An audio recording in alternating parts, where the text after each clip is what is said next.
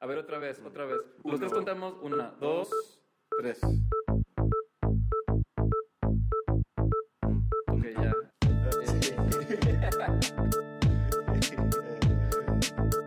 Hola, mi nombre es Miguel Melgarejo Y yo soy José de y en este programa Ah. sacamos el diseño. Fuera de contexto. A ver, José, ¿qué aventura nos traes del día de hoy? Bueno, pues todo empieza así. Estaba en un lugar en la Condesa, en la Ciudad de México, y estaba en un lugar viendo algunos artefactos de diseño. Pues tengo esta, que es... eh, pero no me voy a acordar de quién es. Era un lugar muy interesante, estaba lleno de objetos de diseño mexicano. Toda esta es la... Compré la colección completa de banquitos. No me acuerdo de quién es este, pero bueno, tengo... ¿Este es un Jorge Dieguito o Ah, este es un Jorge Dieguito, en efecto. sí. Estás escuchando a Ana Elena Malet. Soy Ana Elena Malé y soy curadora eh, independiente especializada en diseño moderno y contemporáneo mexicano. Y Ana Elena me recibió en su apartamento y me estaba enseñando toda su colección de diseño mexicano. Y en esa colección había un artefacto en particular que nos llamó mucho la atención. Entonces, esta apareció en una... Es un San Miguelito que es un butaque sin brazos. El butaque es este sillón curvo, curvo. que es muy popular en muchas partes de México. Tiene la tela original Wow. y, y lo encontré lo encontré en una tienda de antigüedades, ni siquiera del siglo XX, en una tienda de antigüedades que tiene un amigo en la Roma. Mira, llévatelo, llévatelo. Mira nomás, está todo sucio y la verdad es que sí, olía a humedad, se ve que llevaba ahí años. Entonces me dijo, llévate y luego me lo pagas. En ese momento lo subí al coche, me lo traje a mi casa y olía horrible, olía así a humedad. O sea, me acuerdo de haberlo aspirado con la aspiradora. ¿Por qué tanto problema para traerte un mueble viejo y apestoso? A ver, Miguel, que no has aprendido nada en este podcast. No todo es lo que parece. Y estaba abajo como de una cómoda y de pronto vi la patita, pues una pata recta, medio inclinada. Y dije, esa pata es una pata Van Buren. Y la verdad es que fue pues muy emocionante encontrar esas piezas. Sí fue una cosa de que cayeran del cielo, ¿no? O sea, durante este periodo... como un regalo. Sí, sí fue como providencial, yo creo que sí. Entonces- Providencial, butaque, apestoso. José, no me queda claro qué estás viendo con esta historia. A ver, Miguel, fíjate que este butaque es de las pocas conexiones que tenemos del diseño mexicano con la mítica escuela de diseño de la Bauhaus en Alemania. La Bauhaus. Pues ¿quién lo diseñó entonces? Ah, pues en este episodio de Fuera de Contexto, no solo vamos a conocer quién diseñó este butaque y por qué es importante saber quién es, y además cómo las obsesiones te pueden llevar a lugares inesperados. Comenzamos.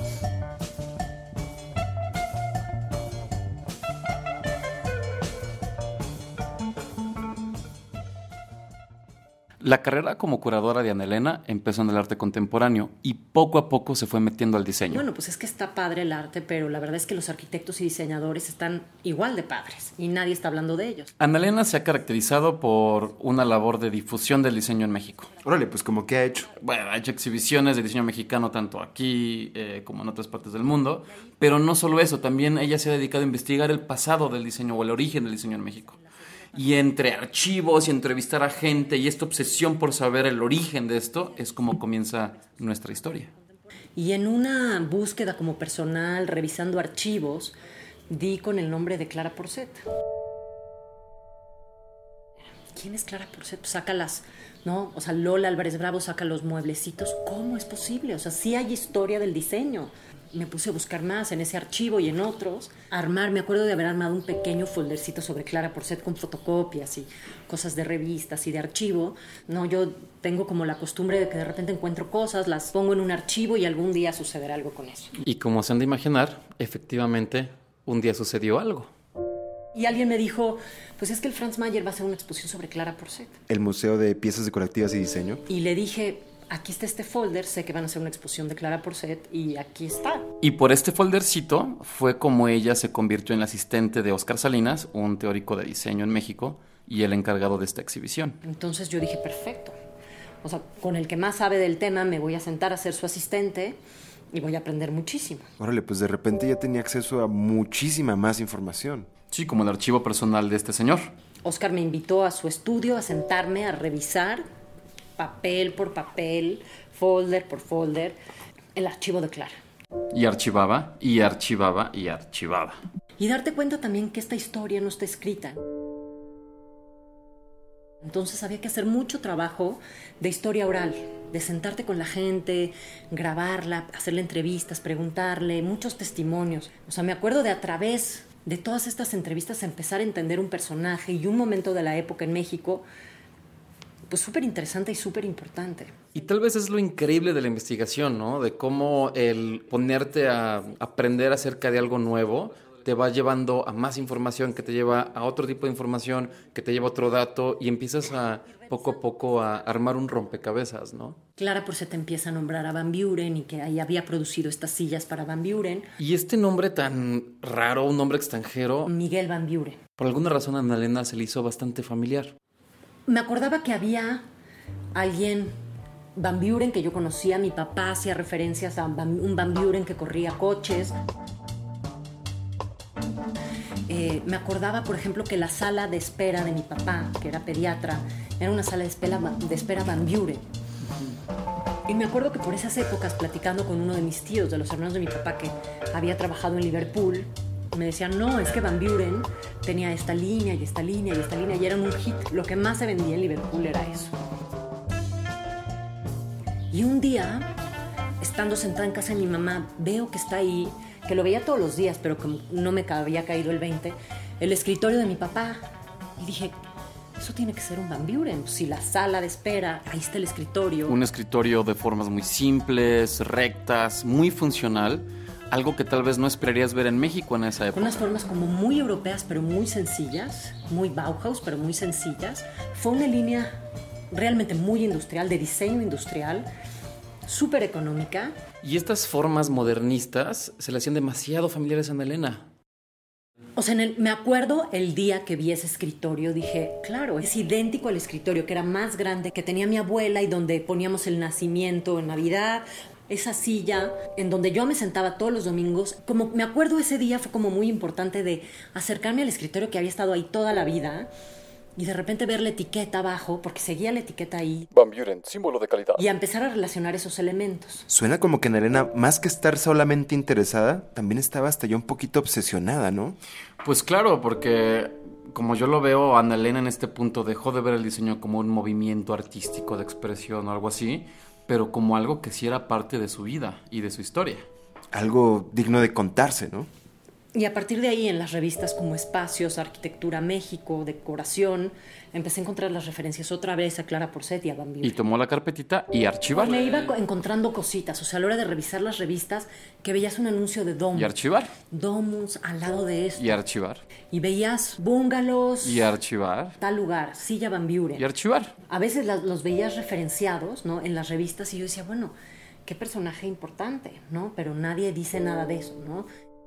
Y leyendo un artículo sobre la Bauhaus, los exiliados de la Bauhaus en México, encontró el nombre de Miguel, Van, Buren. Y este nombre, Miguel Van Buren, que aparecía en etiquetas bajo los muebles de su infancia, pero por otro lado aparece en artículos que conectan México con la Bauhaus.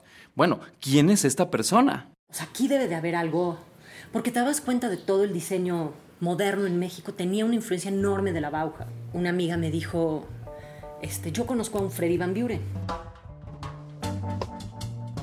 Aquí está su teléfono. Entonces me acuerdo de haber hablado a ese teléfono de Freddy Van Buren, pedirle un fax, su fax y mandarle un fax diciendo yo soy tal, estoy haciendo tal. ¿Como una carta? Como una carta, así, un fax, ¿sabes? Así. Y me acuerdo que otro día comiendo así en el contramar suena la llamada en Elena Malé, soy Freddy Van Buren. Este, oye, pues me encanta que estés interesado. Era, no era mi papá, era mi tío el diseñador. Eh, ¿Y por qué no nos vemos la semana que entra a tomar un café con mi papá para que te cuente la historia? Bueno, yo no podía creer de la emoción. Y por fin, muchísimas preguntas se iban a responder. Y me empiezan a contar, pero más bien de su papá, que era el ingeniero que había llegado en el 47 a México, que se había encargado de automatizar la fábrica de alguna manera. Y me dicen, eh, pues te voy a dar el teléfono de mi tía, la esposa de Mike. De repente, Michael Van Buren ahora era Mike. Y me dice, ¿quién habla? Pues soy tal. Este, no, pues no la conozco, no sé qué. Entonces decido mandarle el libro de Clara Porcet para que viera pues que yo era una gente seria. Le dije, no, es que a mí me gustaría hacer pues una exposición, si hay material, si hay archivo. Me dijo, no, no, no, Mike era una persona muy privada y a él no le gustaría que nada de esto se haga público. Por favor, no me vuelva a llamar. Pues se topó con pared, ¿no? ¿Qué más se podría hacer? Pues sí, al final tal vez llegar a Van Buren a través de la familia no era la mejor idea. Había ciertos problemas entre ellos. Y había rivalidades entre la familia de Freddy y la familia de Mike. Y tuvo que empezar desde cero. Qué bueno que el señor ese tenía una fábrica, ¿no? Entonces empezó a indagar con trabajadores de la fábrica. Eh, de repente se dio cuenta que había ganado un premio en el MoMA y contactó a Pablo Antonelli que le dio cartas y más información. Pero por el contacto de la fábrica encontró a alguien que se llama Philip Gilman. Gilmant. Y él me contó muchísimas cosas que sí, que Mike había estudiado en la Bauhaus. Le dio eh, documentos como los planos de producción de los muebles de la fábrica. métricos, todo, todo, todo completo. Y él me dio muchas pistas.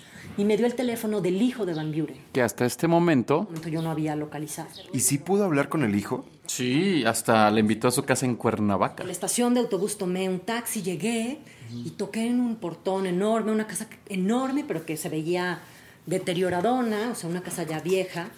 Y me recibe un personaje, pues, de unos 60 años, pelo largo, así como muy cool. Eh, pues un personaje como entre hippie, bohemio, súper buena onda. Eh, pues pásale. Y entro y toda la casa, toda, el comedor, la sala, todo era Van todo. Entonces me empieza a contar, mira, esa lámpara la hizo, la trajo de la Bauhaus, esa la hizo cuando estudiaba en la Bauhaus. Entonces vi todos los muebles de la casa, todos. Entonces, este, me acuerdo que de ahí, bueno, comer, tequilas, no sé qué. Yo dije, bueno, qué bueno que vengo en camión. Este, y él me empezó a contar toda la historia de su papá, de cómo, este, de dónde había nacido, cuándo, cómo, dónde. Y me dijo, hay una caja con documentos, pero no sé dónde está. esta casa es enorme. Y bueno, puedo regresar en dos semanas.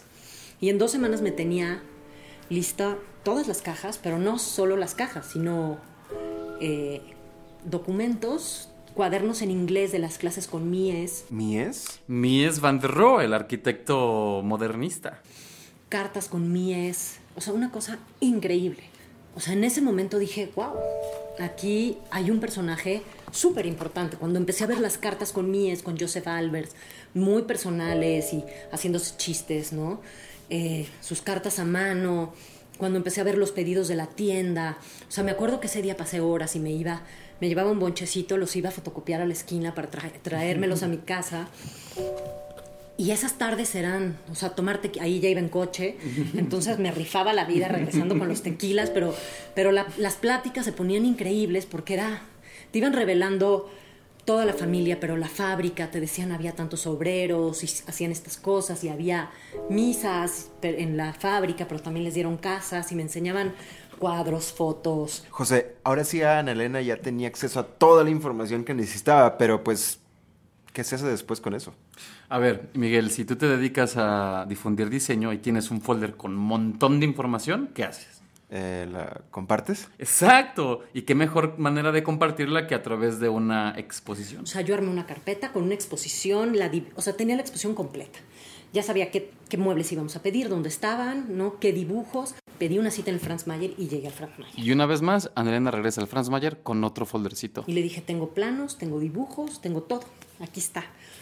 Y me dijo el Franz Mayer, pues va, sí, sí, sí, déjame hablar con el patronato. Wow, pues ya te hicieron todo el trabajo, ¿no? Qué mejor que recibir ya una carpeta con una exhibición y con una historia increíble, ¿no? Pues es lo que yo pensaría, pero el patronato tuvo otra opinión al respecto. Al patronato le parece horrendo, Van Buren, clase media espantosa. Y dijeron que Van Buren, pues que qué horror. Clase media, que eso no era diseño. Después de tanto trabajo, volverte a topar ahora sí con una pared inmensa. No, y espérate lo que sigue ahorita. A los dos meses me habla la, la que entonces era pareja de Jan Van Buren. El hijo de Don Mike, que tiene la casa en Cuernavaca. Y me dice, nos estamos separando, estoy atrincherada en la casa y quiero que vengas por el archivo. O sea, ella me dijo, yo no me voy a salir de aquí, me voy a quedar con la casa y este archivo lo voy a tirar a la basura si no vienes por él, no sé qué. Entonces yo digo, no es posible. O sea, mi exposición se va a perder. Y la historia de este personaje se va a perder.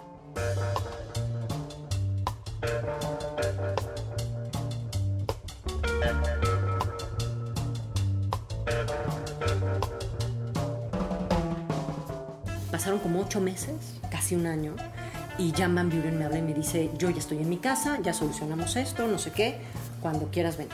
Y al mismo tiempo, Héctor Rivero Borrell estaba tratando de convencer al patronato del Franz Mayer para que esta exhibición sucediera. Y al final, así fue. Y después de que me llegó el archivo, a los seis o siete meses sucede la exposición. Estamos como en los últimos detalles de la exposición y de repente me dice Héctor, por favor, o sea, ya se va a inaugurar la exposición, faltaba media hora. Me dijo, quiero que vengas. Salimos de la sala y de repente empiezo a ver cola, cola, cola, cola, cola, cola, y llegaba hasta el patio. Y de puros chavos. Te juro que lagrimita y empecé a llorar. Le dije, ¿cómo? ¿Qué es esto? Me decía, ve esto. O sea, tú puedes creer que un personaje que nadie conoce tiene a 800 chavos ahí formados. Se presentó el arquitecto Gilmain con Don Perico, que fue uno de los carpinteros de primera generación de Van Buren. Se presentó toda la familia Van Buren y fue doña Ilsa, la señora, que nunca había querido hablar conmigo, y me agarró y me dijo, qué bueno que usted no me hizo caso. y qué bueno que estamos aquí. De verdad, Mike estaría feliz de que esto sucediera. Y la verdad es que fue una noche increíble porque viste a la familia que no se llevaba bien, abrazarse, los nietos que no sabían realmente quiénes habían sido sus abuelos, o sea, descubrieron un par de personajes increíbles.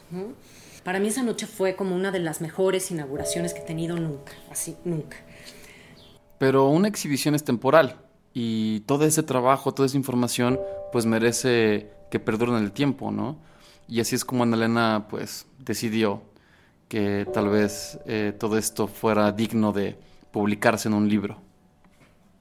Y, a mí me parecía muy importante que esos diseñadores con los que yo estaba trabajando tuvieran una referencia hacia dónde hacerse y asirse. Porque ellos no son generación espontánea, o sea, ellos vienen de una historia y, me parecía importante que conocieran esa historia. Que había muchos jóvenes diseñadores que nunca, que no sabían quién eran. Y diseñadores ya reconocidos que se acercaban y me decían, mira, estas sillitas son como las mías no más que 50 años antes. O sea, y yo oía muchísimo hablar a los diseñadores jóvenes, no, en México no hay industria y los industriales no apuestan y nosotros no podemos trabajar en la industria y hacer no cosas más, o sea, masivas y el diseño para todos y eso no existe. Y que vean que, que sí hubo casos de éxitos en donde industria y diseño se unieron y inundaron el mercado de muebles. O sea, no solo el mercado, sino las casas de muebles de buen diseño, baratos, accesibles, de buen diseño, moderno, que a la gente le hacía mucha ilusión. Y a mí me parecía, o sea, trabajando a la par de, con los diseñadores contemporáneos, que, que tuvieran ese tipo de referencias era muy importante. Yo tengo este lema de eh, de verdad que va con mi vida, de todo lo que no es dado es perdido. Entonces todo lo que no lo das, si se queda en el cajón, pues se pierde. Si tú no lo sacas, pues tendrá que sacarlo alguien más.